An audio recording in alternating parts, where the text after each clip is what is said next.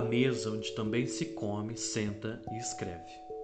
Gostas da mesa por sua memória de árvore, porque antes de ser mesa, viveu a vida da floresta.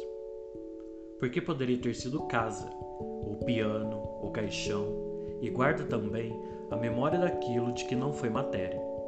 Ou poderia ainda ter sido fogueira, em lugar de apenas arder em silêncio, sobre o papel, que também foi madeira, também tem o dom de queimar.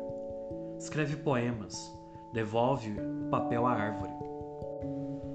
Ou ao menos tenta, senta